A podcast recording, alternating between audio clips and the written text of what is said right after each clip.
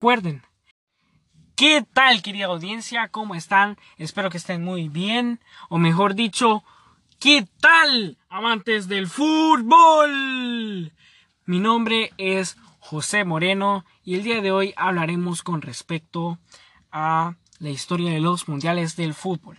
Así es, empezando con esta corta, pero no menos importante lista, tenemos al mundial que le dio el inicio a todo esto, a este gran recorrido, que fue en 1930, disputándose en Uruguay y teniendo a la primer selección campeona del mundo y siendo la primer selección campeona del mundo y de la historia, como lo fue Uruguay imponiéndose a Argentina 4-2 en el Estadio Centenario de Montevideo.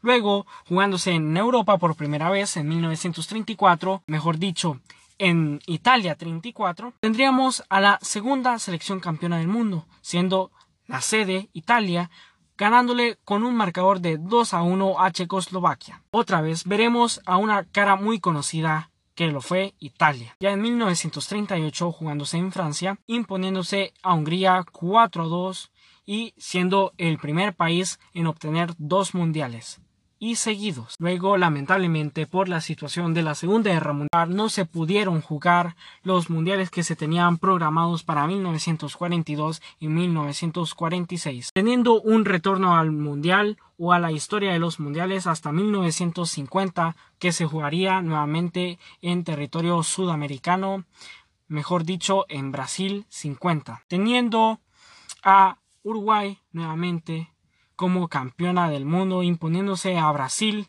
en el llamado Maracanazo, que todavía sigue siendo recordado por todos los aficionados del fútbol, especialmente por todos aquellos que habitan y oscilan en Brasil. Ya en 1954, jugándose nuevamente en Suiza, Alemania lograría su primer mundial y siendo la segunda selección europea en obtener un título mundialista. Esta vez fueron a la final contra los fuertes y grandes húngaros, que tenían como gran referente a Ferenc Puskas. Pero lamentablemente no dieron todo lo posible y el marcador final fue un gran 3 a 2 con un partido muy emocionante y que me aseguro que los alemanes nunca olvidarán ese gran momento que vivieron. Luego ya en 1958, jugándose en Suecia, tendremos a un país que había perdido todas sus esperanzas en mundiales pasados, como lo fue Brasil, imponiéndose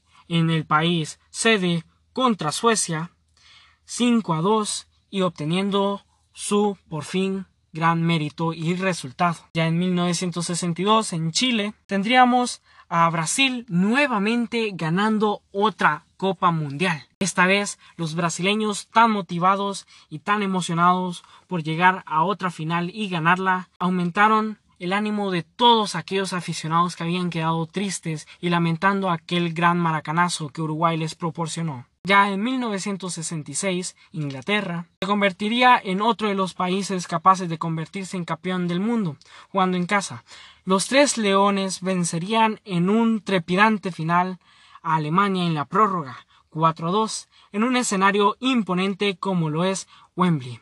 Pero recordemos que el estadio de Wembley fue reconstruido y actualmente es el estadio de local para el Manchester City. Ya en 1970, jugándose por primera vez en un país de Norteamérica, México fue el país con la fortuna de proporcionar otro gran mundial, teniendo a Brasil como uno de los mejores considerados equipos de la historia, quedándose campeona por encima de Italia con un gran 4 a 1. Ya en 1974 tendremos a Alemania dándonos otra sede mundialista y esta vez sería la campeona del mundo nuevamente ganándole a Holanda 2 por 1 teniendo por gran referente a Johan Cruyff que era en aquel entonces jugador para el Ajax siendo vendido luego para el FC Barcelona. Ya en 1978, jugándose en Argentina, este sería ya cuatro años después de los pasos que se jugaron en Alemania y sería convirtiéndose en campeona del mundo en su casa y segundo volviendo a dejar a Holanda con la miel en los labios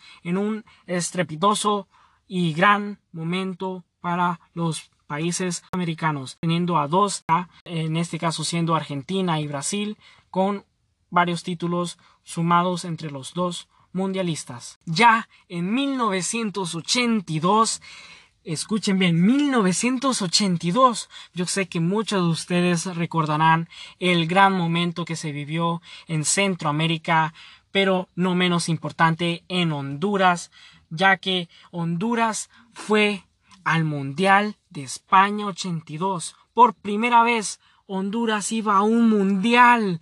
Esto era gran emoción para los hinchas de la H. Pero Lamentablemente no se pudo pasar de fase de grupos y quedamos fuera a muy tempranas horas del mundial. Pero tenemos como campeona en esta ocasión a Italia, siendo el primer país en obtener tres títulos. Y eh, la final se proporcionó en el estadio más reconocido mundialmente para mí y en mi opinión el estadio más bello que hay el Santiago Bernabéu, siendo el estadio local para el Fútbol Club Real Madrid.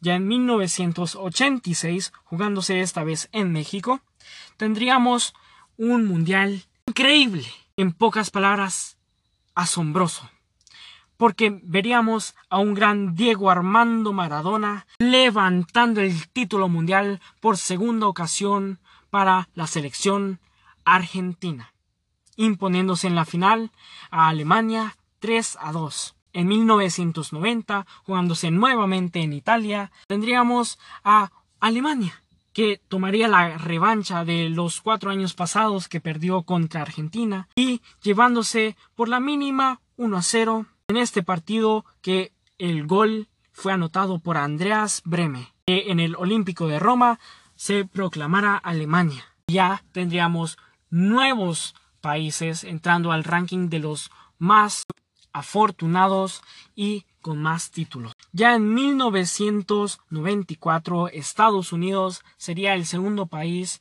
de Norteamérica en ser sede para un mundial, teniendo como Brasil la campeona del mundo por tercera ocasión, con un gran penalti de Roberto Baggio que nos regalaría una de las imágenes más hermosas del mundo y de los mundiales. Ya en 1998, Francia tuvo a el gran capitán y gran exponente, un Zinedine Zidane que venía con muchas ganas de levantar un título y siendo así la primer copa que ganaría el equipo Le Bleu, arrollando a Brasil 3 a 0. Luego, ya en el Mundial del 2002, siendo el primer mundial en la historia en disputarse en dos países distintos, Corea del Sur y Japón, tendríamos nuevamente a Brasil campeona del mundo y convirtiéndose Brasil en el primer país con cuatro títulos mundiales. Esto ha sido muy increíble, viendo cómo ha cambiado el tiempo, el juego,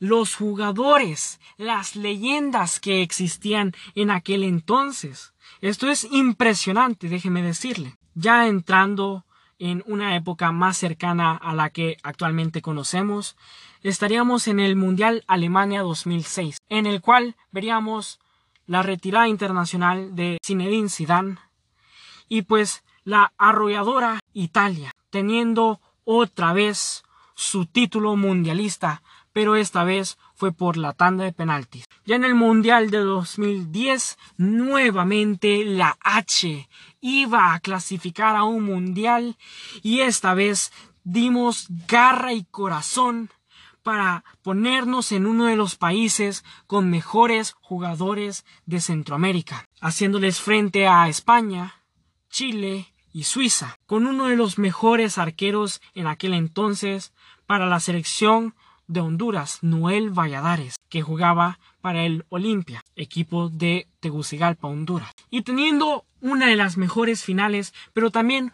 una de las más raras e interesantes, ya que habían ocasiones en las que el árbitro no pitaba nada y cuando ya la falta era muy clara como la que cometió Nigel de Jong con una patada arrolladora al pecho de Xavi Alonso sin haber sido expulsado. Pero no todo fue color gris para la selección española, ya que casi finalizando el segundo tiempo, en un juego tiki-taka al estilo Barcelona. Se la mandan a Iniesta, Iniesta corre y le pega y gaso Iniesta anota. La selección de España grita y grita con amor, con honor hasta el final, con garra y corazón, siendo España campeona en aquel mundial. Luego tendríamos nuevamente a la selección hondureña en otro mundial, que sería en el 2014, jugándose nuevamente en Brasil, teniendo un partido muy extraordinario en las semifinales. No sé si ustedes recordarán aquel 7 a 1 que proporcionó Alemania a Brasil. Y sí, Alemania nuevamente siendo campeona del mundo, ganándole a Argentina, ya casi entrando al tiempo regular. En el Mundial más reciente, Rusia 2018, logramos observar una de las mejores finales que la historia de los mundiales nos han dado. Esta vez fue Francia y la primeriza Croacia, llegando a la instancia más lejana en su historia mundialista. Y lamentablemente siendo uno de los países más queridos por su historia y pues por lo que hicieron al momento de dar todo su esfuerzo, toda su resistencia, todo su físico en todos los partidos previos, lamentablemente eh, no se pudieron comparar a la gran Francia que lograron arrebatarle ese gran título que se merecían en mi opinión. Bueno, hay lugar más bonito que una final para los franceses luego de tantos años sin obtener un título mundialista. Bueno, con este mundial termino mi listado de mundiales y de su historia, pero tenemos listos dos mundiales que se jugarían en sus respectivos años. El primero jugándose en el 2022 en Qatar siendo el primer mundial en la historia jugándose en otoño debido a las distintas eh, problemas climáticos y también por prevención básicamente ante cualquier enfermedad debido al polvo, al clima, etc. Jugaría empezando a rodar el balón el 21 de noviembre del año 2022 y terminando con la final en el 18 de diciembre conocer al campeón de ese año. Luego tenemos algo muy interesante que sería el Mundial de 2026 jugándose por primera ocasión en Norteamérica y sí, jugándose en tres países, empezando desde el norte, Canadá, bajando un poco a Estados Unidos y luego llegando al final de Norteamérica, México de los primeros mundiales en que se verán 48 equipos clasificados para disputar contando a los que ya son sede. Pues será algo increíble, no tengo la menor duda de esto, ya que se jugará muy cerca de Centroamérica y los países pertenecientes a la CONCACAF tendrán más oportunidades para clasificar a este mundial, ya que tres de esos cupos no serán necesarios y como recuerdan Cuatro cupos son los que permiten llevar a países de CONCACAF a un mundial. Ojalá veamos a Honduras en Qatar, ¿por qué no? En Estados Unidos, México, Canadá. Con esto doy concluida esta gran charla y pues espero que ustedes hayan disfrutado tanto como yo hablar y escuchar con respecto a los mundiales y sin embargo al fútbol. Las bellezas de las bellezas, el deporte favorito y querido y amado por todo el mundo. Con esto me despido y espero sintonizarlos muy pronto en el próximo podcast. Gracias